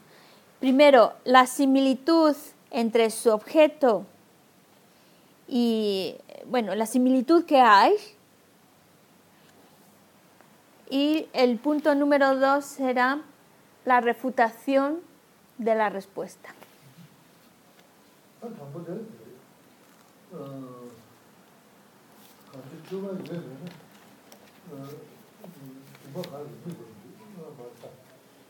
khāli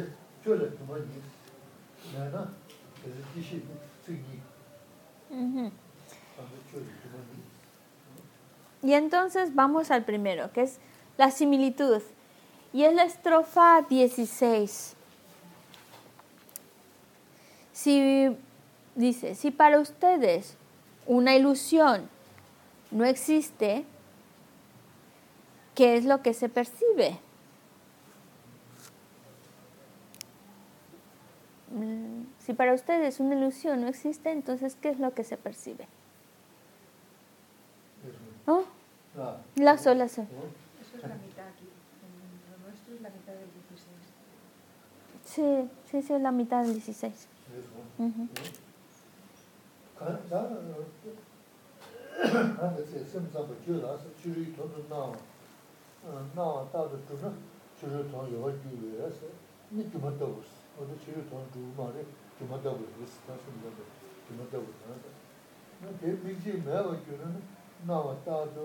wadu na rangshingi mayaba da chuli temeri gyugo na da sumje tono nawa da dimanda gu ni me na peye tse sumje tishi mikdi sumje la soba yun zinji ki yuzhiya mayaba gyugo res ta kiran eh, la chigo res gyuma kiran ga kaya ringi res Dice, dice, esta es una disputa en la cual uno piensa que incluso lo que existe, decimos, si existe, entonces tiene que existir inherentemente. Y, la, y lo que aparece y lo que, em, y lo que, lo que se aprende del objeto externo es establecido como, porque dice, tú, eh, dice, tenemos algo en común con la solo mente, porque tú estás proponiendo que el objeto externo existe y de hecho también lo estás diciendo que existe como una ilusión, porque depende del observador. Si, recuerdan, por eso se le llama solo mente, porque ellos dicen, el objeto que aprende, el objeto externo que se aprende, se establece de acuerdo a la persona que lo está aprendiendo. Por eso dicen, eh, también el objeto externo existe como una ilus ilusión ante el observador. El observador, entonces, dice, pero lo que pasa es que para nosotros tanto el objeto externo como el observador de ese objeto no existen inherentemente. Es decir, um, no se establecen solo de acuerdo a sus apariencias, porque para, dice, para la, para la dice, es que para nosotros es, eh, no existe inherentemente, acuerdo con nuestro punto de vista último, cuando hablamos de a nivel último, no existe inherentemente, por eso decimos, es como una ilusión, aparece ese objeto que es aprendido por una mente, el objeto aprendido por sí mismo, y dicen, esto tenemos en común porque para, para vosotros, la, chita, la chitamatra, el objeto existe eh, en relación a la, a la persona que aprende ese objeto. Entonces, en ese sentido, podemos decir que es válido decir que es como una ilusión el objeto, porque va en relación a aquella persona que lo está percibiendo.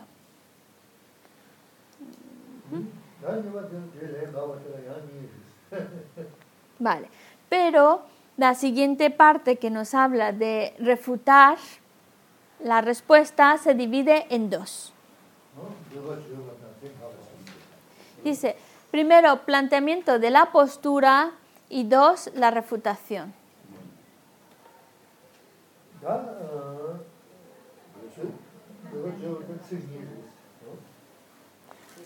El planteamiento de la postura y la refutación.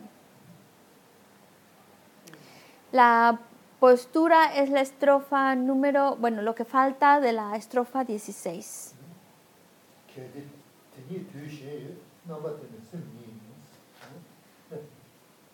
Dice,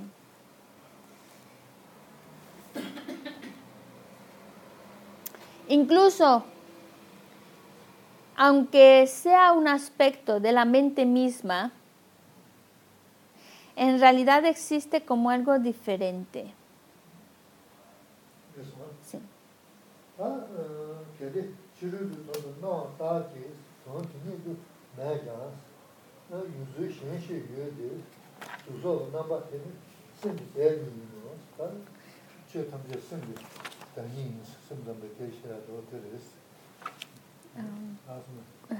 Las, las, con arre, con arre, rebelde, ¿qué?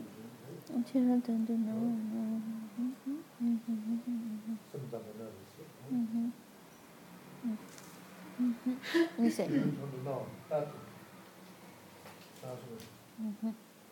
Sí, entonces la escuela solamente diría, incluso si los objetos que son solo la apariencia, la apariencia como objetos externos, no existen como tales, más que como sí mismos, esos aspectos de forma y demás, con ese forma y demás, forma, sonido, olor, sabor, etc., solo son, para esta escuela, Chitamatra solamente dicen, solo son sustancias de la mente. Las son. Um, sí. Ahora, la refutación a esta idea. Y la refutación que va a dar la Prasangikas se divide en dos.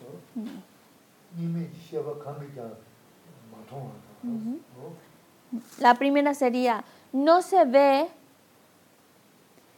por una conciencia no dualista.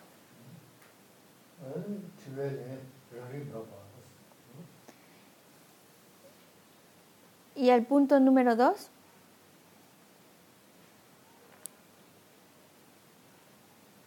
Refutación del planteamiento del autoconocedor como respuesta a la pregunta.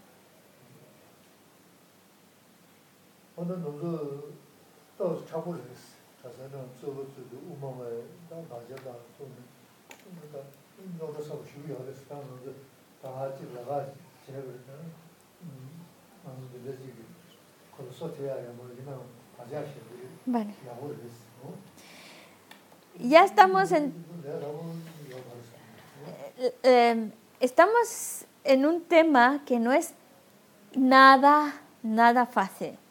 De hecho, en los monasterios, ellos, ellos están debatiendo constantemente, todos los días están ahí debatiendo estos puntos y son, son puntos muy difíciles en, en el campo del debate. Y eso que los están estudiando y memorizando y debatiendo. Entonces, para nosotros, obviamente, sin esa base todavía nos cuesta más trabajo poder llegar a comprenderlo en su totalidad. Y la dice, yo nada más les estoy dando como así un, pincelazo de lo, que de, de lo que es pero por lo menos vamos dejando unas huellas de ese conocimiento.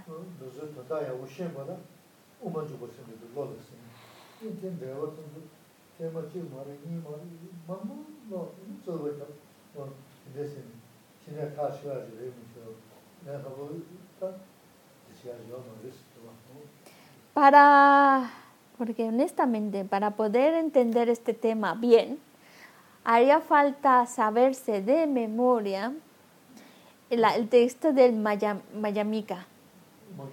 O sea, que se le llama la entrada al, se le llama la entrada al camino medio.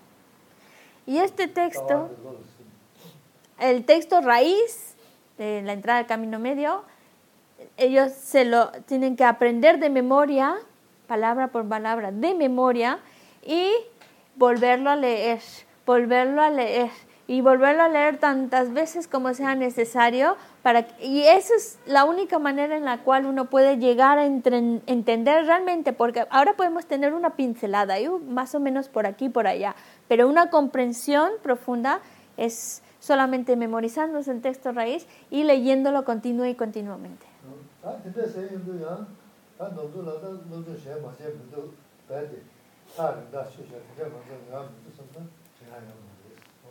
Pero lo que Geshe-la nos acaba de decir, que no lo utilicemos como excusa para decir, bueno, pues esto ya más adelante cuando algún momento en la vida, a lo mejor, o en la siguiente ya lo miraré, que no se excusa para no dedicarle, aunque sea un tiempo, para poder asimilar o entender estas, estos conceptos.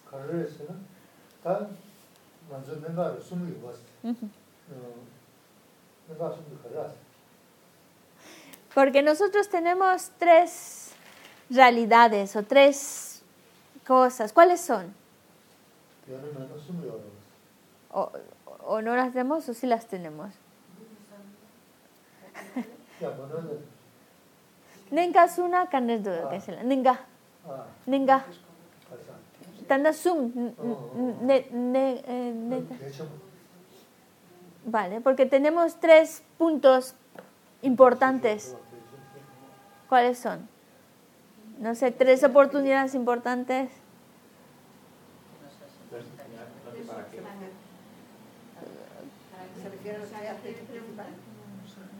Kogi Mendoza. Este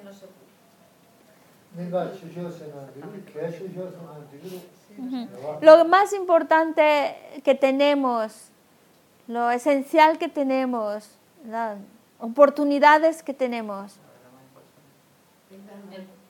Los tres aspectos principales. El precioso renacimiento humano, un maestro que nos dé buena enseñanza. Nanza Sumsa. ¿Qué has dicho? Los tres aspectos principales del camino, renuncia, bodhisattva y.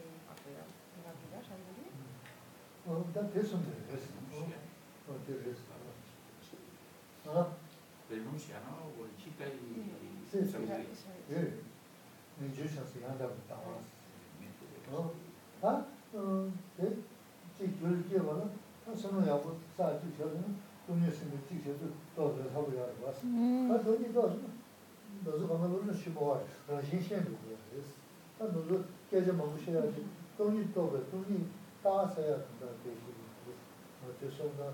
지 동반이 있으면 따왔다가 냐르소 전주선들 이제도 냐르 냐르소는 근데 너도 여러분들 감사신 구스가 그다 주주에서 다들 너도 전부 시야지 그래서 내 말에 너도 대전 시야 건너 운이도 잡으시 대하고 그래서 이제 이제 배들의 다시 보면 이거 소소 공부야 보세 그 공부야 하니까 저는 여기서는 이 돈이 더 쓰는 예 너도 다 자매를 통해서 때문에 어떻게 됐어 또 돈이 더 잡으셔야 돼요 que mm, son los tres aspectos principales del camino, esto es la renuncia, la bodhicitta y la vacuidad, son nuestros tres puntos más importantes, son nuestras tres grandes oportunidades a desarrollar. Es decir, en la medida en la cual vayamos cultivando la renuncia, la bodhicitta y la comprensión de la vacuidad, más, más nos acercamos a nuestra meta. ¿Qué- ¿Por qué lo dice? Porque a veces decimos, oh, esto de la vacuidad está muy, tan, tan- ah, no lo voy a entender jamás, esto no es para mí, y como que lo vamos, mm, no sé si rechazando o alejándonos de ello, a a otro día, otro momento, otra vida.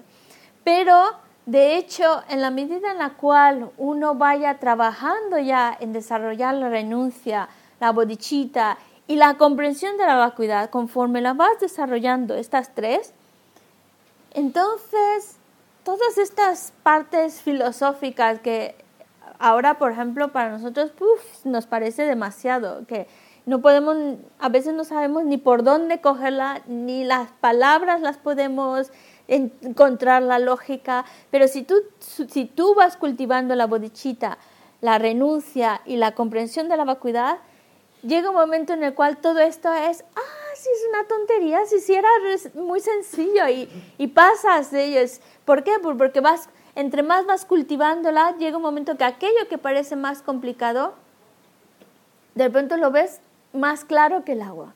Así que es para que nosotros no, em, no nos apartemos del esfuerzo en tratar de comprender la vacuidad. Por supuesto, todo lo que estamos leyendo ahora es con la finalidad de acercarnos a entender qué es la vacuidad.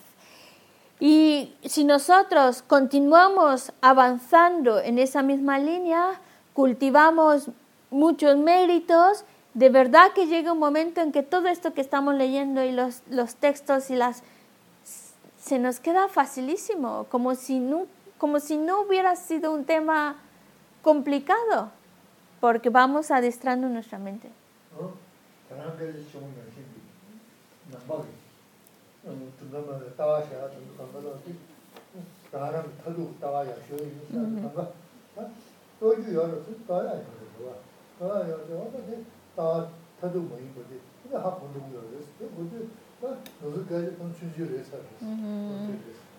Es lo que Geshe-la también nos estaba comentando esta mañana.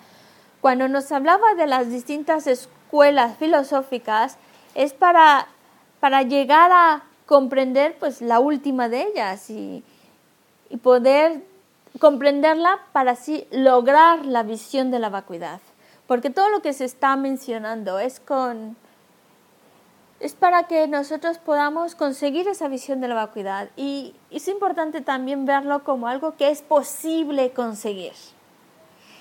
Y, eh, y, conforme vamos adestrando nuestra mente, familiarizándose con esos principios filosóficos, eh, con, el, con el objetivo de lograr la visión de la vacuidad, comprender la vacuidad, luego cuando miramos atrás y vemos estos tipos de temas, se ven como pequeñitos, ¿sabes? Como si, ah, sí, era muy sencillo, ¿para qué, se, ¿para qué ponen esas caras? Sí, es sencillísimo. Claro, porque entre más te acercas a comprenderla, lo demás que ahora parece complicado no lo es.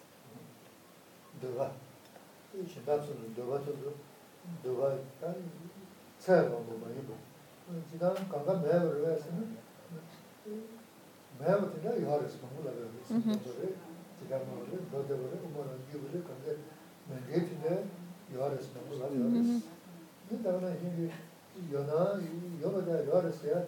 하르스 공부를 하고 그래. 지금 뭐를 너들을 뭐를 기부를 근데 맨게티네 요하르스 공부를 하고 그래. 근데 이제 요나 요거다 요하르스야 다 코란이 배세로 타두기 요새한테 타두 뭐 이거 하고 해야 되는데 또 니께서 너들 봐야 선전 봐야 다 내가 뭐를 기부를 연구를 Porque al fin de cuentas, estas distintas exposiciones filosóficas va de acuerdo a las disposiciones de las personas para que puedan eh, ese conocimiento pueda empaparlos, porque claro, si es si va de acuerdo a la disposición de la persona, pues va asimilando, asimilando y conforme va asimilando también puede poco a poco ir avanzando en comprensión y también ir avanzando en profundidad. Ah, y, y, también con el propósito de ir comprendiéndolo, por eso estamos estudiando esto que es refutaciones, objeciones. Si aparece esa objeción, pues se, se refuta de esta manera. Aparece otra objeción, pues se refuta. Y esa refutación de las objeciones que puedan surgir de acuerdo a los puntos de vista de las escuelas filosóficas es con la finalidad de que nosotros a lo mejor no se te hubiera ocurrido esa cosa, pero ah, es verdad, y si sucede esto, ¿cómo se refuta? ¿Cómo sería, mm, cómo refutar esa idea? Y, y, poco a poco el concepto de la vacuidad va como quedando más claro, se va comprendiendo más y así pues ir avanzando en nuestra comprensión de la vacuidad. Y vamos avanzando también desde la postura más básica a, ir avanzando una postura un poco más sutil, que es la, la chita, pasamos de la sautántrica a la chita matra, y luego vamos a pasar a la mayamika svatántrica para luego llegar a la prasangika. Es decir, cada vez se va, conforme la exposición va siendo más sutil, también es más complejo a la hora de irla refutando.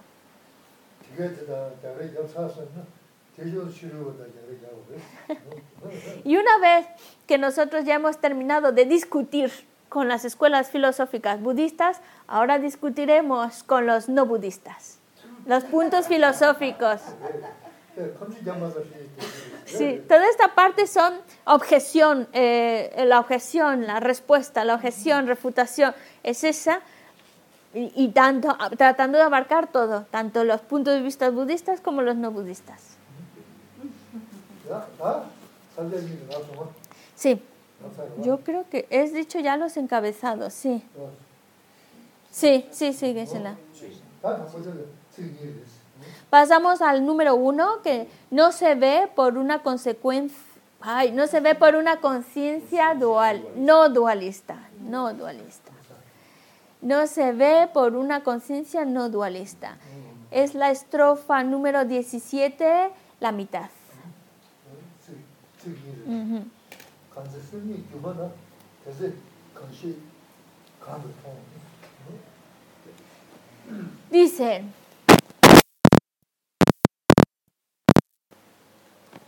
si la mente misma es una ilusión, entonces, ¿qué es percibido por qué? No sé. 아 내가 원래 예제 시기였어 간세 승리 규모도 또 줄을 더면 줄을 더나 상담을 요마레스가 봐 줄을 더면 제제 저한테 제외 시야가 kanshi sama 간게 통돼 통제 매번 주로 그러나 다양요 진도 뭐 그런 수지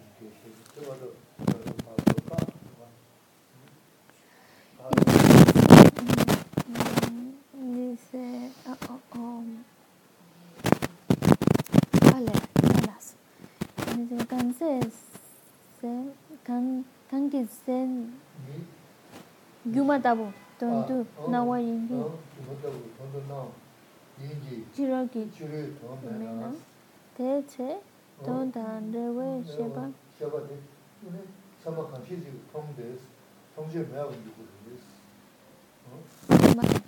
Entonces, dice así. Pues, eh, Dice. Entonces, dice, en ese momento, cuando la mente, la percepción del objeto que es la mente es como una ilusión, entonces la percepción del objeto como una ilusión, el- entonces es si no, no existe objeto, entonces una sería entonces conciencia libre de objeto externo, libre de objeto. Conocedor válido de que conoce una, de una conciencia libre del objeto, entonces ve lo que llega a ser un, es decir, llega, parece ser que no está viendo nada si realmente no está percibiendo un objeto. Si el objeto es como una ilusión, entonces decir que también el objeto, entonces ese conocimiento estaría libre de ese objeto. Es decir, entonces no habría nada que esté conociendo nada.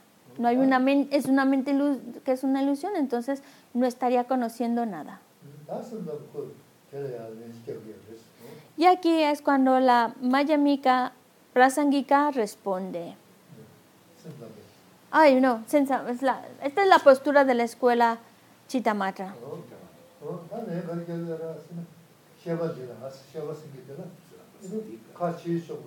suyo namba jidang, maa kona la chokwe, zibe namba nyi yore, chima nani eh, rari musu yinbe, sheba tamze chimi yore. Tala songe shina, pelas. Ah, nunta, nunta, kane, kane. Nunu, trigidu. Randri gakpa. Ani. Te kanze semni gyumana, oh. te se kanchin kangi tong. dhīr bā sāwa dhīr hāne o lā sō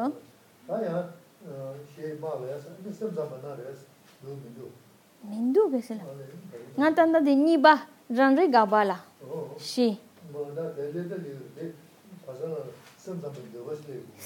mindu mindu lā sō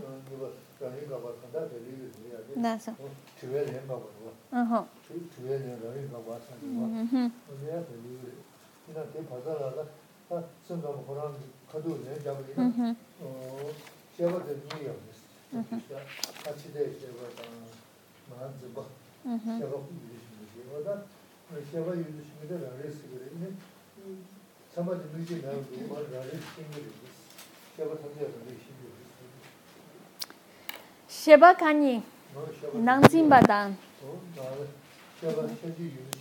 Mm-hmm. Lasso. Lasso.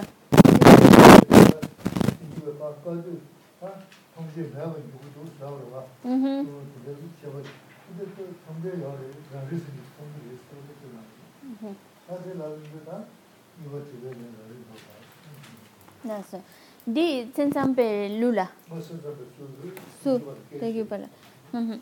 Entonces, lo que también dice la escuela Chitamatra, para esta escuela Chitamatra, hay, la conciencia puede ser de dos tipos. Una conciencia que está percibiendo los fenómenos externos y una, parte, y una conciencia que está percibiendo lo interno, percibiéndose a sí misma. Y esa conciencia que, bueno, aquí como hace un momento dice, pues si todo es como un... Es como si decir una conciencia que no está percibiendo lo externo, pero por lo menos, vale, eso co- como una ilusión, pero por lo menos hay una parte de la conciencia que está percibiendo lo interno, que está percibiéndose a sí misma, que se llama autoconocedor. Ese por lo menos tiene, no me puedes negar su existencia. Es lo que la Chitamatra le está diciendo a la prasangika.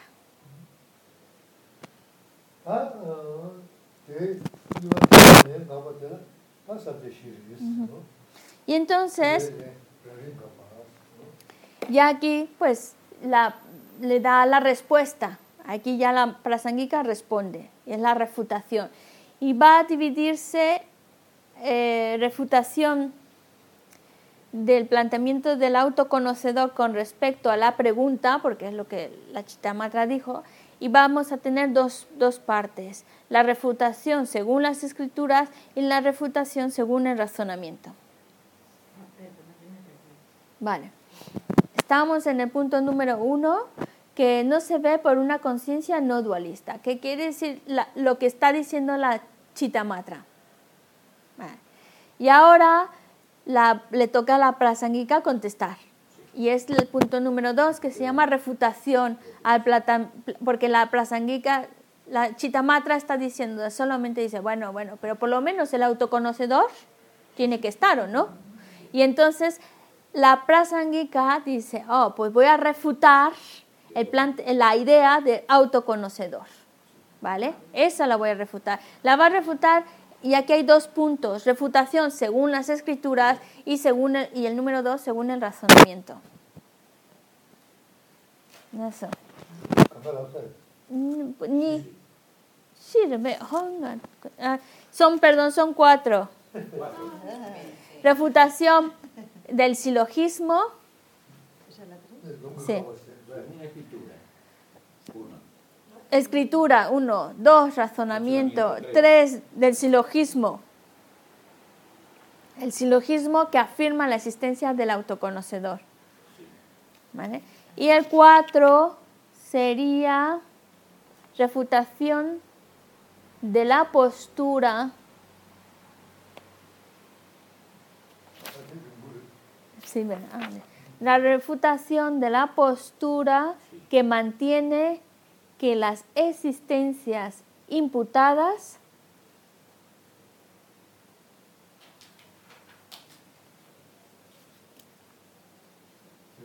no son poseedores de soportes verdaderamente establecidos. Son poseedores de soportes verdaderamente establecidos para cosas que funcionan.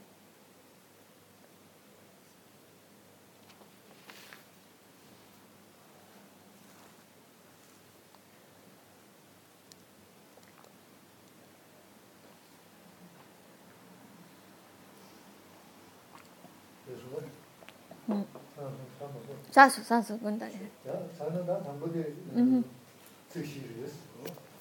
Vamos entonces al primero. Um.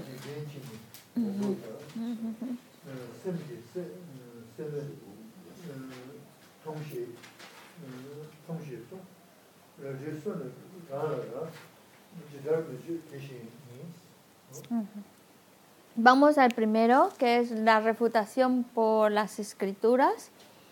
Y es la estrofa, bueno, lo que queda de la 17 y la mitad de la 18. Bien. Mm, El protector del mundo afirmó que la mente no percibe la mente. Sucede como la espada que no se puede cortar a sí misma. Lazo. Ah, oh, eh, sí, síguesela. Sí, mm, voy a mirar un momentito. Sí, aunque dicen aquí, lo dejamos aquí en estos, aquí, solo esto.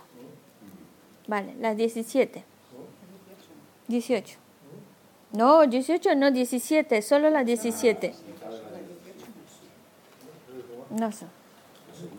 아? 시아가 드니 지 드니 니나 너를 쓰기 용시 리고 되게 말했어. 시아가 무슨 유신다 만한 게 따라 그랬어 지 시아가 용시하나 어디 되게 말했어. 아? 아, 드니 거기 지대 공부 어 공부 있잖아. 지대다 산게 된데 좋아. Ujú. 이제고 순 라니 순 라니 매저시 이제 tūna rāpashīn dōlē sūmshā rās sūmbasī. Tēnā rādhī sō kāzā nōmbu yinā Kurāṅ Kurāṅ chūgu mārvā, chūyā yā mārvā, rādhī rāshī mūshī gu shīndu, rādhī rādhī mūdhūm bā. Kēdī tēdā kādā tēdā bū rū jānsā, rūjā rūjī tādā dū, tādā tēmē chū rū kīwā, tē dō rā mī, tēnā shēchā rā tēmē samā 봐 어, 레디 제가 어 가서 그저부 의견서 의견이 다들 어 다들 때문에 주도 주고 근데 이게 세자를 때문에 sama 자고 그래야 되는데 교회에 정신부 양반 유로스 양반 다스 유로스 그래서 숨고야 돼.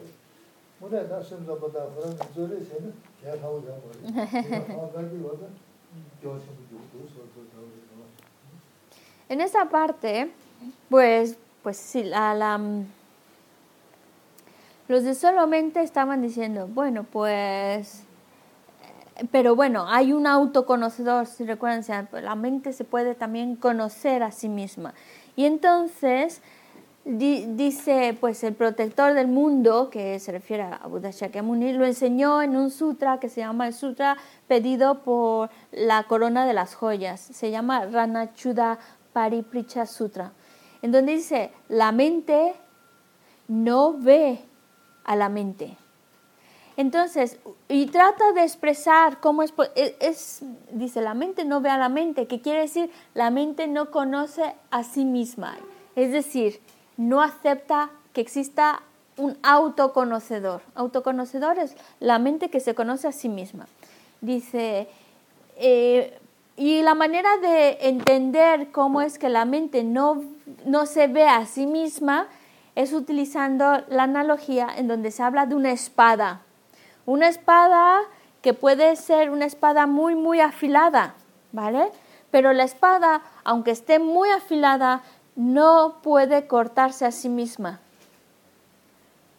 Y eh, es, no, no importa qué tan buena sea la espada, no puede cortarse a sí misma. De manera similar, la mente no se ve a sí misma. Entonces, para los proponentes de, de, de un autoconocedor, para los que aceptan que hay un autoconocedor, ah, que, que se están diciendo que la mente se conoce a sí misma, que es como si la mente se volviera a sí misma un objeto de cognición. Es como, es que dice, es que es extraño pensar que la mente pueda conocerse a sí misma, porque es como si hablábamos del objeto que conoce y la- el sujeto que conoce, objeto y sujeto, ¿cómo puede ser que al mismo tiempo sea objeto de conocimiento y conocedor? Es como estar hablando de la espada que se está cortando a sí misma. No hay, no hay, no hay manera en la cual pueda tener, darse lugar a, esa, a ese autoconocedor. No se puede, no puedo, no se puede llegar a la afirmación de, de ese auto- autoconocedor. 저 배신 다제 시기 아, 네. 배신데 확실히 누구나 담는다 봐. 미쇼 거래에서 기부 자신 뭐 자신 무슨 거서 무제 Ajá, 배 소고 거래세는 세서 las otras. 자신 뭐 야가서 야자 뭐서 라자. 거래세는 지통이 기부들이야 소소 타고 소소 Y, ah, y, bueno, como verán, se pone muy interesante esa discusión entre los Prasangika y la, la Chitamatra, se pone muy buena. Y de hecho, para que se la le sale la sonrisa, se pone muy buena. Pero, pero de hecho dice que la más adelante, es, ahora apareció una analogía muy interesante, que era la de la espada. La espada, no se, por muy afilada que sea, no se puede cortar a sí misma. Pero también hay otras analogías que aparecen para decir que no puede ver a un autoconocedor diciendo, puede que una persona tenga como un gimnasta, que tenga esa habilidad de saltar brincos y estirar la pierna y hacer cosas maravillosas, pero no puede saltar sobre su propia espalda. Lo mismo. desde su, propio, desde su propia espalda no puede saltar, aunque sea muy flexible.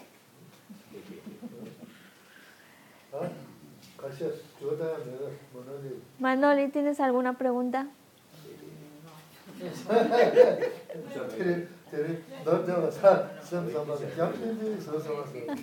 Entonces, ahora, con, ahora cuando hablamos de Sautántrica y Chitamatra,